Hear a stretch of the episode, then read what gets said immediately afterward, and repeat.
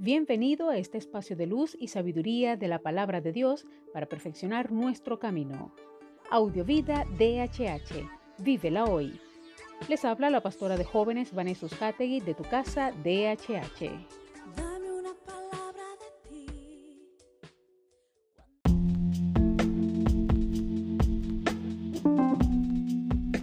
El mensaje de hoy se titula Amor condicional. Salmo 103, 14 dice, pues Él conoce nuestra condición, se acuerda de que somos polvo. Muchos de nosotros tal vez hemos crecido sometidos a un amor condicional, un amor que estaba vinculado a nuestro desempeño, comportamiento o cubrir las expectativas de nuestros progenitores. El amor era utilizado como una herramienta de presión o manipulación que se nos otorgaba o retiraba a conveniencia para regular nuestro comportamiento. Un chantaje sutil, pero chantaje al fin y al cabo. Otros tal vez hemos crecido carentes de amor, y esta carencia ha generado en nosotros inseguridad, incluso el pensamiento de que algo malo debe haber en nosotros y que por eso no merecíamos el ser amados. En ambos casos, hemos crecido inseguros en cuanto al amor, ansiosos por cumplir las expectativas del exterior para que nos otorguen ese amor condicional. Puede ser una tendencia natural proyectar hacia Dios nuestra historia de vida, a menudo de una manera total y absolutamente inconsciente, pero no por eso menos real y poderosa en modular nuestra relación con el Señor. Creemos que nuestro Padre en los cielos es igual o peor que nuestros progenitores en la tierra. Pensamos que su amor hacia nosotros estará condicionado al tipo de conducta que llevemos y que nos será otorgado o retirado si no damos la talla y no cumplimos las expectativas de un Dios que las tiene mucho más altas y es mucho más exigente que lo fueron nuestros padres. Viviremos con el miedo y la ansiedad de que cuando por fin habíamos conocido el amor, lo podamos perder por no estar a la altura.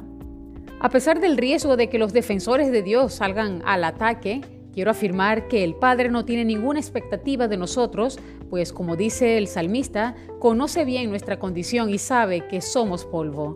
Nada se puede esperar del polvo. La Biblia afirma una y otra vez que cuando éramos enemigos suyos, destinados a la condenación, nos amó y se entregó por nosotros.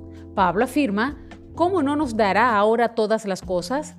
Juan afirma que aquel que tiene miedo de Dios es que no ha entendido su amor, no ha entendido nada de su carácter. La obediencia, que no nace del amor y la gratitud, no tiene sentido.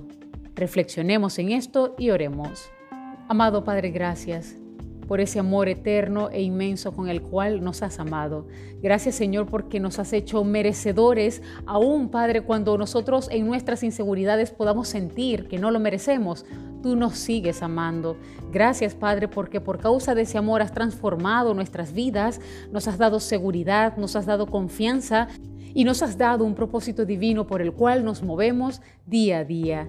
Señor, una vez más venimos delante de ti y nos rendimos en obediencia y lo hacemos porque te amamos. Gracias, Padre. Gracias porque nos has hecho partícipes de todo lo bueno que diseñaste para cada uno de nosotros. Tú nos amas con un amor incondicional. Amén.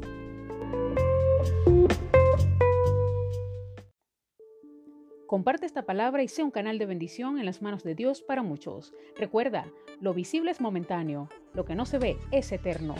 Audiovida DHH. Vívela hoy.